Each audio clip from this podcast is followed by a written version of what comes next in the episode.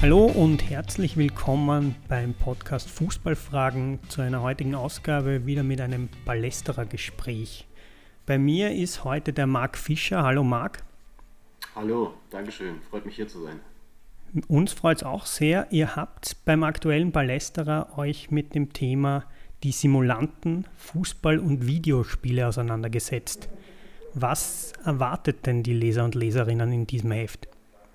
Ähm, tatsächlich eine sehr große Bandbreite, wie man Fußball digital auffassen kann. Das geht von ja, den klassischen Simulationsspielen wie FIFA, Pro Evolution, die man halt auch seit 20 Jahren kennt, über Managerspiele bis hin zu inwiefern heutige digitale Angebote tatsächlich auch unser Leben oder auch unsere Sicht auf den Sport verändern, wenn zum Beispiel Jubelgesten aus Fortnite oder was übernommen werden. Und äh, genau, wir versuchen halt da einen gesamtheitlichen Blick drauf zu werfen. Ist auch noch ein sehr interessantes Interview mit jemandem, der sich generell gerne die Mühe macht, ähm, für Fußballmanagerspiele die Editoren immer auf dem neuesten Stand zu halten. Also da sind äh, sehr viele verschiedene Blickwinkel auf jeden Fall angeboten.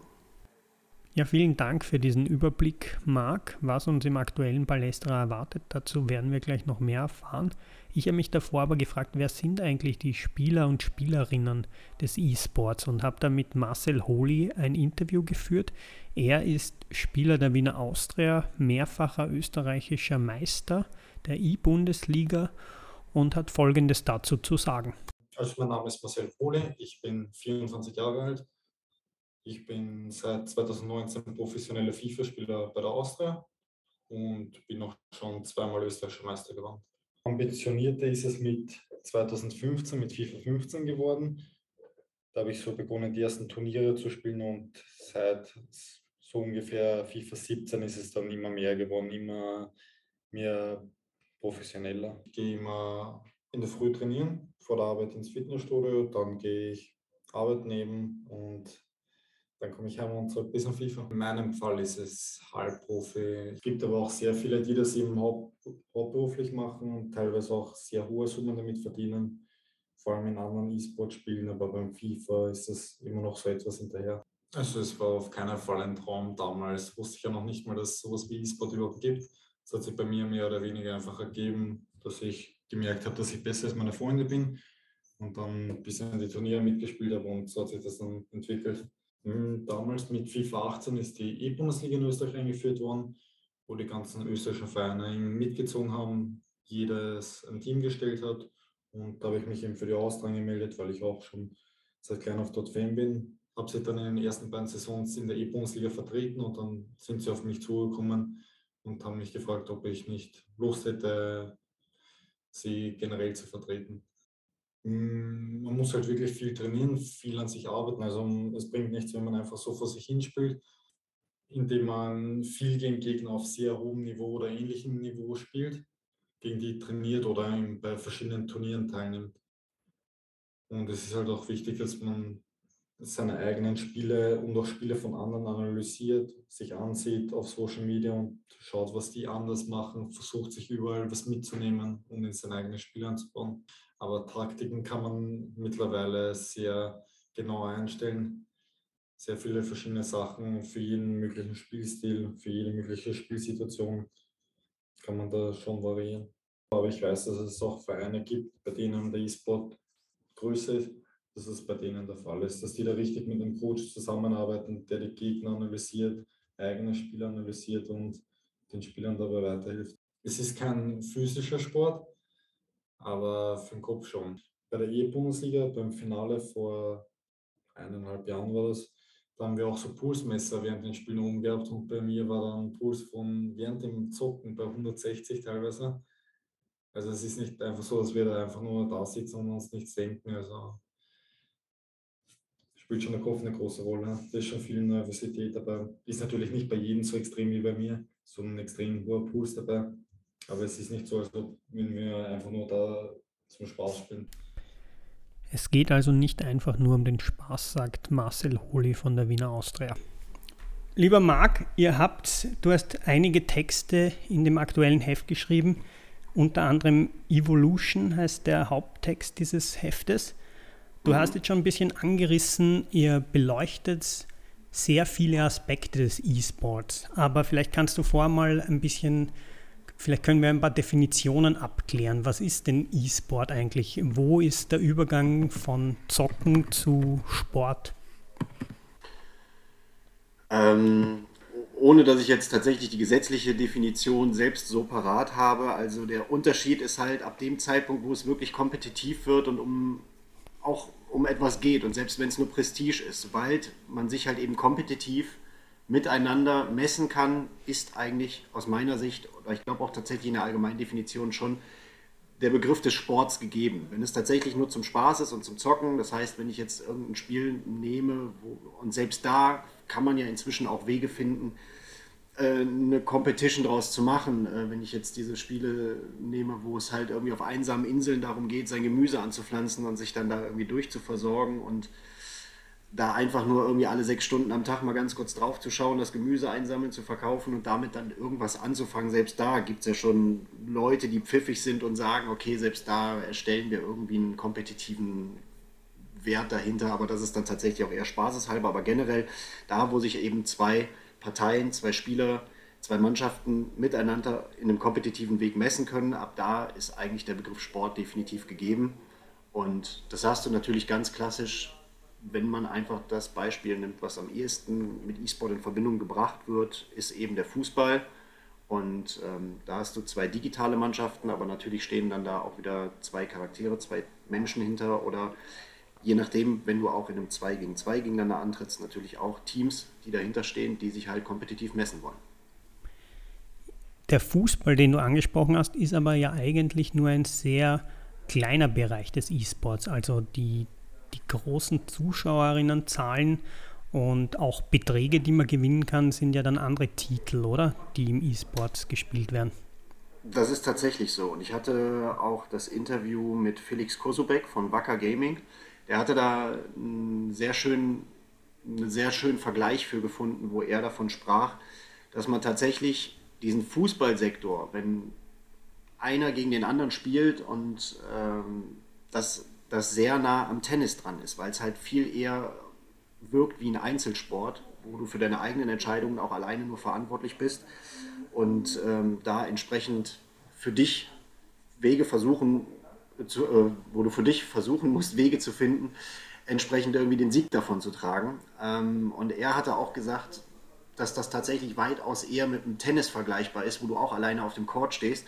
Und wenn du dann wirklich die klassischen E-Sport-Titel nimmst, Dota, League of Legends oder selbst inzwischen so ähm, Spiele, die gerade sehr aufkommen wie Rocket League, die da sich gerade einen großen Weg nach oben bahnen, selbst da bist du viel eher am Fußball dran, weil da hast du Mannschaften, da hast du Teams, da hast du Trainer, die auch Taktiken entwickeln, die vorher einen Matchplan ausgeben und ähm, genau, um da einfach wirklich auch in seinem Duktus zu bleiben, das ist näher am Fußball dran als wirklich diese 1 gegen 1 Duelle eigentlich.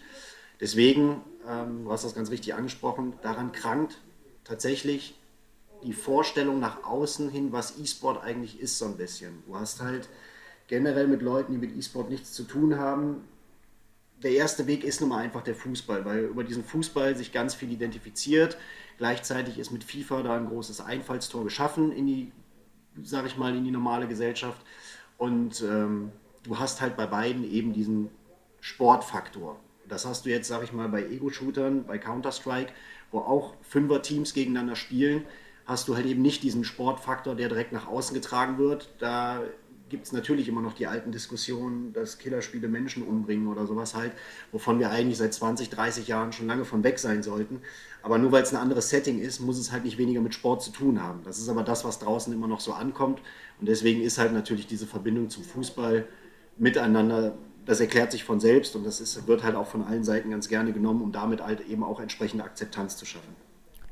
Also du hast jetzt sehr viel angesprochen. Natürlich gibt es auch Seiten, die unter anderem problematisch sind bei E-Sports, aber da kommen wir vielleicht nachher noch dazu. Mich hätte jetzt interessiert, die Ligen in Österreich sind ja doch dann sehr sportlich aufgebaut. Also es gibt die Bundesliga, die E-Bundesliga, wo es einen Einzel- und einen Teambewerb gibt, wie du in deinem Artikel auch gut beschreibst. Aber die anderen Spiele, die du jetzt genannt hast, da steht sozusagen zwar dieser Teamfaktor mehr im Vordergrund, aber die Verbindung zum Fußball ist eigentlich im Spiel nicht gegeben, oder? Nein, die hast du natürlich nicht gegeben. Also League of Legends hat natürlich jetzt mit Fußball überhaupt gar nichts zu tun. Das sind zwei völlig verschiedene. Das ist ein Fantasy, Bereiche. kann man sagen Fantasy-Spiel oder dass wir das ein bisschen kategorisieren? Mm, ähm, ja, äh, MOBA ist, glaube ich, der Fachbegriff mhm. dafür. Multi-Online Battle Arena, äh, Multiplayer Online Battle Arena. Also das heißt, du bist mit mehreren Leuten auf einer Karte, auf einer Map, wie ein Spielfeld quasi und äh, versuchst halt eben deinen Gegner mit verschiedenen Taktiken halt zu übertrumpfen, auszuschalten. Aber das läuft halt da tatsächlich in einem ganz eigenen Fantasy-Kosmos statt, wo du mit Zaubern agierst und ähm, genau da halt eben richtige Timings treffen musst. Aber das ist, wenn man es runterbricht, auch nicht so viel anders im Fußball. Da musst du auch gucken, das richtige Timing zu treffen, wann die Seite, über die du spielen willst, offen ist, um deinen Gegner eben auszumanövrieren da, find, da trifft sich das dann schon wieder. Aber eigentlich haben diese Fantasy-Spiele im Kern mit Fußball natürlich gar nichts gemein, das stimmt schon. Also es gibt sozusagen die taktische, strategische Verbindung, die du jetzt gut aufgezeigt hast, aber die Verbindung zum Fußball und dass sich jetzt eigentlich so viele Fußballvereine sehr auch auf diesen Bereich gestürzt haben, wie würdest du das erklären? Was, was ist der Antrieb der Vereine auch? Geld, schlicht und ergreifend. Also der Markt ist halt so groß, wenn du dir anschaust, wie viel inzwischen umgesetzt wird bei ähm, E-Sport-Veranstaltungen der ESVÖ, der äh, österreichische E-Sport-Verband. Der hat auch auf seiner Seite da eine sehr, sehr gute Auflistung und Aufstellung zu, wo auch gesagt wird, dass bis 2024 soll der Umsatz weit über eine Milliarde sein. Und ähm, ein großer Indikator dafür ist auch, dass schon seit einiger Zeit oder vor ein paar Jahren weiß ich zum Beispiel, dass McDonald's sein Sponsoring bei der FIFA aufgegeben hat und entsprechend nicht mehr bei WM oder EM-Veranstaltungen da eine große Bandenwerbung oder was schalten lässt, sondern die haben gesagt, die wollen die ganze Kohle rein in E-Sport stecken, weil die einfach dort das größere Potenzial sehen. Also es ist schlicht und ergreifend das Geld, was inzwischen dort umgesetzt wird und da muss man auch so ein bisschen von wegkommen, beziehungsweise einfach den Blick erweitern. Europa ist da längst nicht das Maß aller Dinge. Also was da in Asien passiert, vor allen Dingen in Korea, in China, ähm, das, das sprengt halt sämtliche Grenzen. Und ähm, dort sind auch die größtverdiensten Sportler in dem Bereich, dort sind auch die größten Organisationen und Vereine in dem Bereich. Ähm, da werden halt Millionenbeträge umgesetzt, ähm, wovon man hier in Europa nur träumen kann, die aber tatsächlich sage ich mal, wenn man das gegenüberstellen würde, mit den Fußballgrößen hierzulande definitiv mithalten können. Also da sind auch Spieler, die verdienen im Jahr inzwischen Millionen durch Verträge. Da werden Preisgelder ausgelobt, die inzwischen die zweistelligen Millionenbeträge gehen. Und ähm, das merkt man im Kleinen wie im Großen, dass das halt immer größer wird. Ich habe selber ein Herz für so Real-Time-Strategy-Spiele und da auch ein sehr altes, zum Beispiel Age of Empires. Und wenn man sich da anschaut, ähm, wie das vor vier, fünf Jahren noch aussah. Eine große Veranstaltung war jetzt vor einem Monat auf zwei, war der Red Bull Vololo Cup. Das war der fünfte Cup inzwischen von Red Bull veranstaltet. Und ich glaube, am Anfang war irgendwie ein Preisgeld bei der ersten Ausgabe von 10.000 Euro ausgelobt. Da hat der, äh, hat der Gewinner dann 2.000 Euro dafür mit nach Hause nehmen dürfen. Und in diesem Jahr war das Preisgeld bei 100.000 Euro. Red Bull hat zwei Wochen lang das Heidelberger Schloss angemietet, hat von dort aus gestreamt, hat da eine Live-Sendung aufgezeichnet. Die werden Unmengen Geld dafür ausgegeben haben. Aber das machen sie halt nicht, wenn sie nicht wissen, dass da auch genug reinkommt. Also hundertprozentig aus meiner Sicht ist einfach ähm, der erste Indika äh, der, der, ähm, der erste Ansatz, warum das auch für Fußballvereine inzwischen interessant ist, auf jeden Fall das Geld, was man dahinter sieht wenn man jetzt nur auf den Fußball das runterbricht, dass auch viele Fußballvereine mhm. auch nur E-Sport-Abteilungen für Fußball unterhalten, dann liegt dahinter natürlich auch der Marketinggedanke, dass man natürlich neue Fans auch erschließen will. Da wird auch kein Verein müde, das zu betonen oder ähm, keine E-Sport-Abteilung in den Fußballvereinen äh, vergisst das halt zu sagen, dass es natürlich auch darum geht, neue Fans zu gewinnen und die Fans dann da abzuholen, wo sie halt eben sind, an der Konsole. Das war auch so ziemlich der genaue Wortlaut von den äh, Organisatoren der E-Bundesliga. Und das ergibt natürlich auch Sinn, aber mir kann halt niemand sagen, dass da nicht auch monetäre Gründe hinterstehen. Wenn wir jetzt nach Österreich schauen, muss man ja sagen, dass das Geld bei den Spielern noch nicht wirklich ankommt. Also Marcel Hohle hat zu mir gesagt, er ist sowas wie ein Halbprofi. Äh, ich glaube, die Gewinnsummen bei, bei einigen Turnieren sind so etwa 5000 Euro. Also das ist dann schon noch weit entfernt. Wieso kommt das sozusagen, oder glaubst du, dass das in Österreich noch Zeit braucht, dass da wirklich diese Sponsoring-Summen, die teilweise vielleicht schon hineinfließen, auch bei den Vereinen und den Spielern ankommen?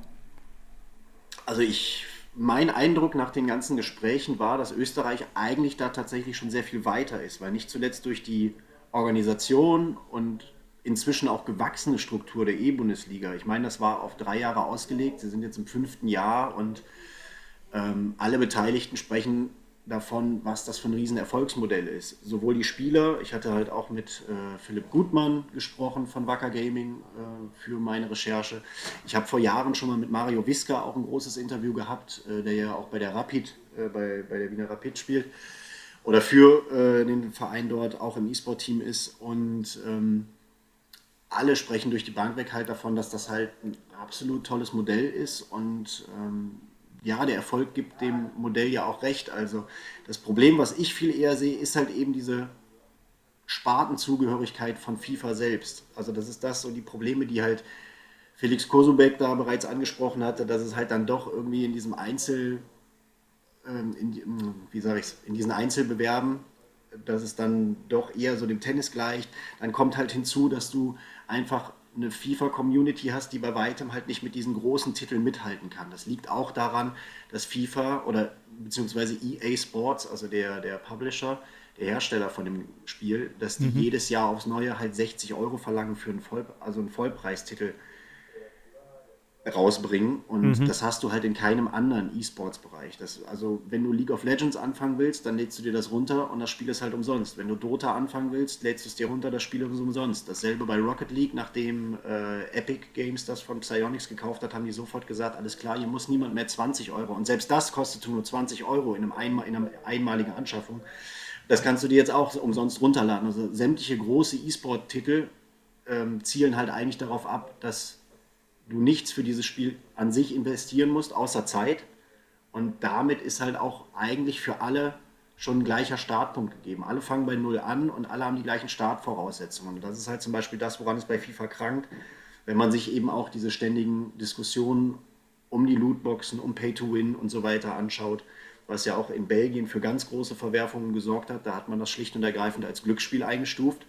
Diese Panini-Päckchen, die man sich da zieht, wo man nicht weiß, was drin ist, ähnlich wie ein Roulette oder ein Poker, kann ich absolut verstehen, die äh, Herangehensweise der Gerichte dort. Und die haben gesagt, für unter 18-Jährige wollen wir das hier nicht haben. Und am Ende musste EA halt in Belgien diese Praxis halt rausnehmen. Und ich habe im Gespräch mit Philipp Gutmann auch gehört, beziehungsweise was er gesagt hat, war halt auch klipp und klar, du kannst es halt niemandem verkaufen, wenn du 17, 18 Jahre bist, du bist noch Schüler und du merkst, du hast Talent in dem Spiel und du kommst richtig hoch und richtig weit und irgendwann ist aber eine Grenze erreicht, weil du halt im Gegensatz zu vielen anderen, ich kenne es aus Deutschland, viele andere Bundesligisten, die ihren E-Sport-Teams oder ihren FIFA-Spielern dann Tausende von Euros an die Hand geben und sagen, pass auf, kauf einfach mal Päckchen und dann machst du eine Woche lang Streams mit Pack-Openings und äh, dann hast du da deinen Mohamed Salah oder deinen Cristiano Ronaldo in den Päckchen drin. Und wenn du aber 17, 18 Jahre alt bist und gehst gerade mal noch zur Schule, machst dein Abitur oder was und hast einen Nebenjob und musst dafür gucken, irgendwie andere Sachen erstmal durchzufinanzieren, dann kaufst du dir halt im Monat keine 500 Päckchen, sondern vielleicht 5 Päckchen. Und da ist die Chance, halt eben einen Superstar drin zu haben, auch entsprechend geringer. Dementsprechend sind das alles so Kritikpunkte, wofür die Community selber nichts kann, sondern was durch die Spielehersteller so ein bisschen mitgetragen wird. Und deswegen ist das Interesse wahrscheinlich einfach auch noch geringer. Und wo das Interesse geringer ist, sind natürlich auch die Sponsoren, nicht die absoluten ähm, Global Player, sag ich mal. Und deswegen sind da auch die Preisgelder entsprechend niedriger. Und deshalb würde es wohl auch so sein, dass äh, jemand wie Marcel Holi halt entsprechend auch nur ein semi-professionelles Dasein führen kann, aber kein Vollprofi sein kann. Genau. Du hast jetzt die Community angesprochen, also die Leute, die sich die Livestreams anschauen, die die E-Sportler verfolgen, Fans sind. Ähm, ich habe gehört, dass sehr viele eigentlich E-Sports schauen, um zu lernen, weil sie selber sehen wollen, wie kann man es besser machen, wie, kann man spielen, wie spielen die, Pest, die Besten. Und mhm. siehst du da eine Verbindung dann auch zu Fußballfans, wenn wir jetzt konkret über die Vereine und die FIFA, FIFA-Sektionen reden? Hast du das Gefühl, E-Sport-Fans gleiten dann auch in, ins Fantum von Vereinen über? Kann ich tatsächlich auch nur schwer was zu sagen, weil meine Anfänge als Fan vor 30 Jahren liefen halt ohne Computer, nämlich genauso analog, irgendwie erste Stadionbesuche oder die Mannschaft fand man toll, die Trikots sahen gut aus, was auch immer dann im Kindesalter den Ausschlag gegeben hat. Und äh, bin danach dann halt jetzt auch erst zum E-Sportler äh, oder habe meine, meine Liebe für den E-Sport da auch äh, erst später entdeckt. Die andere Seite ist ja unbestritten, ja. Also das ist, dass sehr viele Fußball die andere Seite ist ja unbestritten, dass sehr viele Fußballer und auch Fußballfans, Fußballerinnen, dass die gerne auch FIFA zocken, da, das weiß man ja. Aber es ist mhm. für mich stellt sich wirklich die Frage, ähm, kann man über E-Sports neue Fans gewinnen ja, als Fußballverein?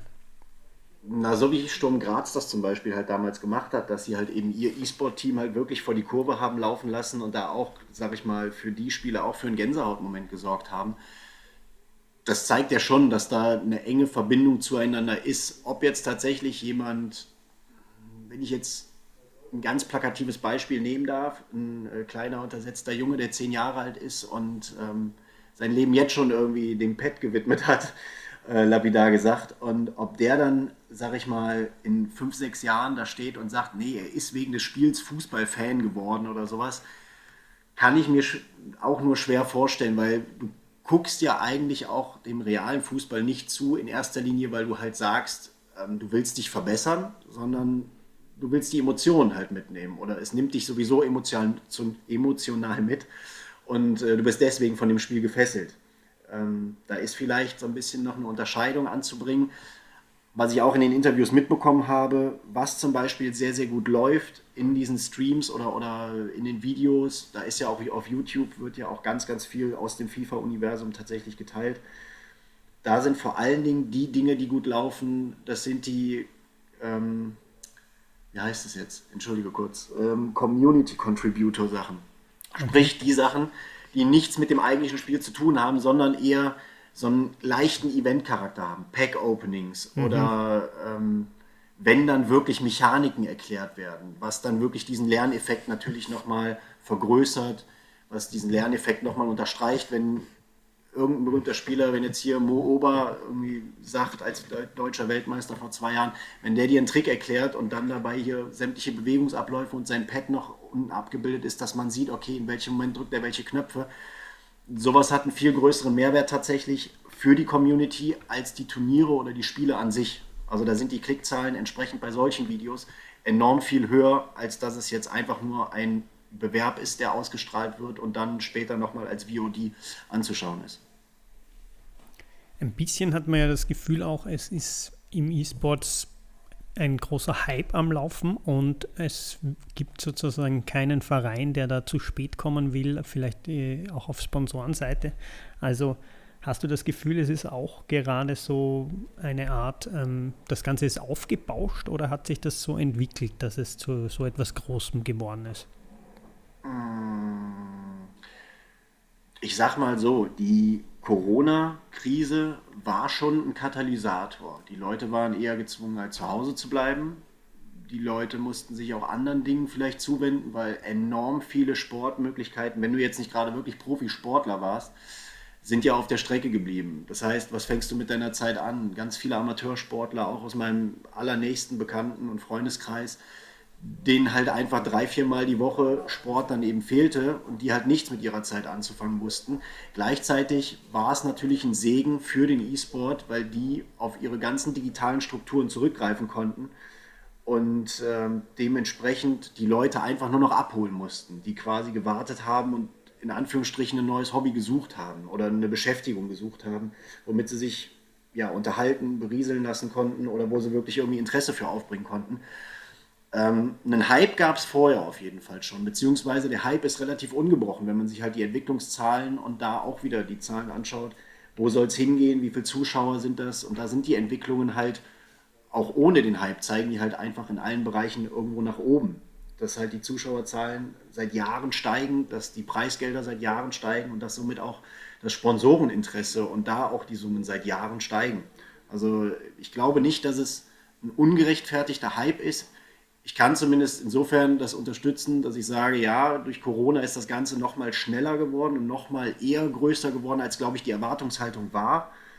Aber ungerechtfertigt finde ich es deswegen eigentlich auch nicht. Also ähm, ich glaube schon, dass das Ganze eine gewisse, ähm, jetzt komme ich nicht aufs Wort, ähm, eine gewisse Daseinsberechtigung hat. Mhm. Wer sind die Spieler und Spielerinnen? Ähm, ist das also das Alter zum Beispiel, Marcel Hohle hat gesagt, ähm, eigentlich ist die Karriere noch früher zu Ende als im realen Fußball, weil, weil das Kognitive und die Reaktionsfähigkeit vielleicht früher zurückgehen oder nachlassen. Mhm. Das würde mich interessieren. Und auch, ähm, wie ist eigentlich das Verhältnis Männer-Frauen im E-Sport? Hast du da eine Ahnung? Gibt es berühmte mhm. E-Sportlerinnen genauso wie Sportler? Also zur ersten Frage. Ähm, das kommt, glaube ich, letzten Endes auf die ähm, Disziplin an, was du spielst. Weil ähm, du hast Spiele, oder ich bin sehr in der Rocket League-Blase tatsächlich mit drin. Und da sind tatsächlich ein paar Cracks dabei, die sind dann irgendwie 16 bis 19 Jahre alt. Das ist dann schon wieder ein Alter, wo ich sagen kann, äh, theoretisch könnte ich da locker der Vater sein und mein Sohn spielt jetzt irgendwie in der Nitro League oder was mit, bei TT Will haben oder ähnliches. Das wäre durchaus möglich. Ähm, also da sind sehr viele sehr junge Leute dabei. Da ist durchweg, glaube ich, einfach ein Altersdurchschnitt von 19, 20 Jahren ähm, ganz normal.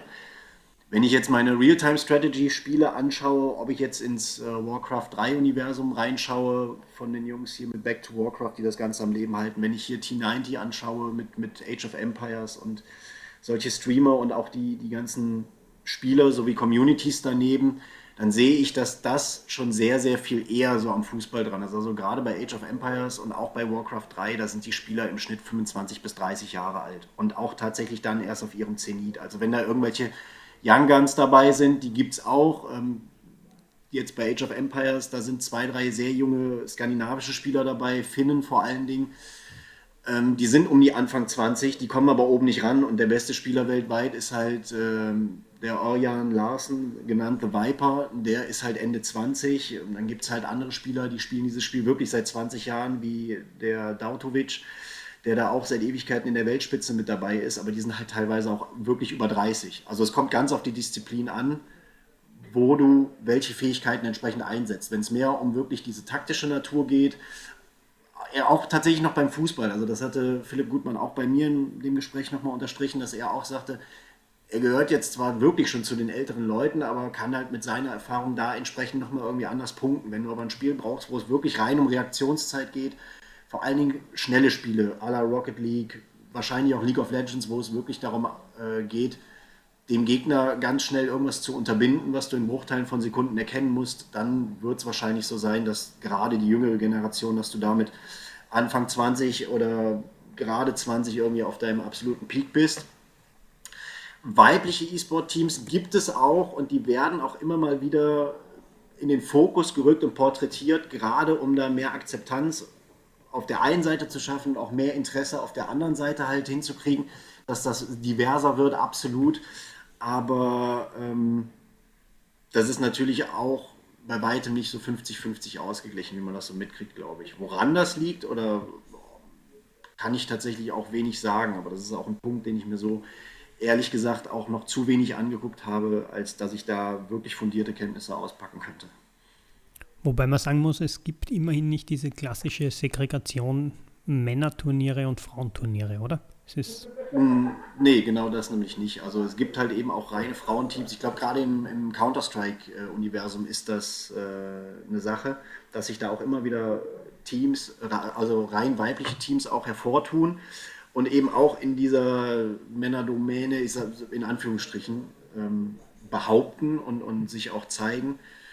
Ähm, was natürlich auch ganz nett ist, dass man da einfach dann sage ich mal, in der Geschlechterfrage auch das nicht mehr auseinanderdividieren muss und dann eben, wie du halt genau sagst, ähm, Männer gegen Männer, Frauen gegen Frauen, sondern äh, dass das schon was ist, wo das einfach im Mixed ganz normal äh, passieren kann. Also gerade auch in der Rocket League-Szene gibt es auch hier und da immer wieder Frauen, die viel mitspielen.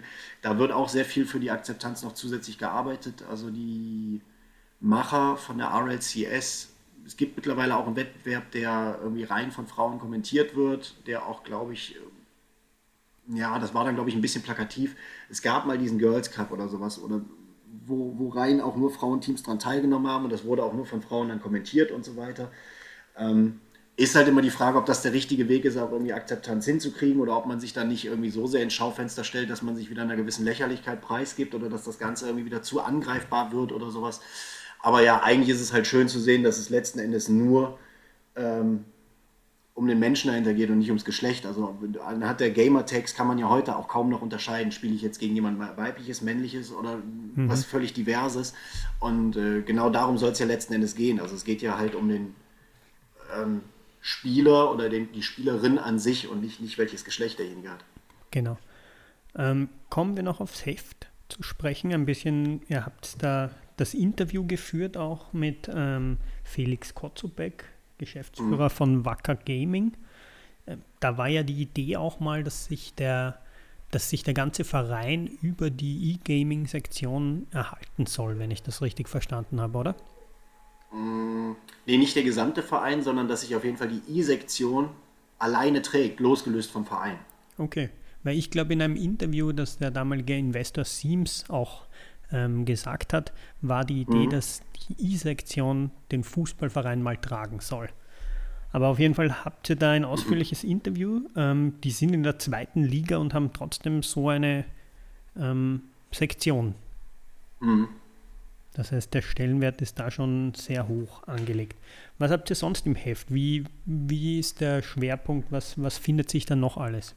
Ihr habt auch über das Unterhaus berichtet, also Gaming, ähm, E-Sports auf einem sozusagen Level weiter drunter als die semi-professionellen genau, und professionellen. Ich, genau. Der den, mhm. der den, geschrieben hat. Genau, also ähm, wir versuchen halt, das war ja das, was ich eingangs versucht hatte zu erklären, es ist wirklich ein sehr ganzheitlicher Blick darauf. Also du hast halt nicht nur die professionelle E-Sport-Szene in dem kleinen Bereich FIFA, sondern eben halt auch, wie spielt jemand FIFA, der das Ganze halt nicht professionell macht, sondern sich ganz einfach irgendwie nach seinem Feierabend zwei, drei, viermal die Woche abends hinsetzt und damit halt seinen Feierabend ausklingen lässt, wie sich das für ihn anfühlt, wo eben genau solche Probleme dann nochmal doppelt zum Tragen kommen, dass du halt ähm, kein Geld reinbutterst, sondern das Ganze halt casual, ganz locker für dich spielen willst. Ähm, und da natürlich aber auch irgendwelche Erfolge irgendwie für dich natürlich gerne einheimsen möchtest. Nicht zuletzt, weil es auch den Spielspaß steigert, wenn man Erfolge halt hat.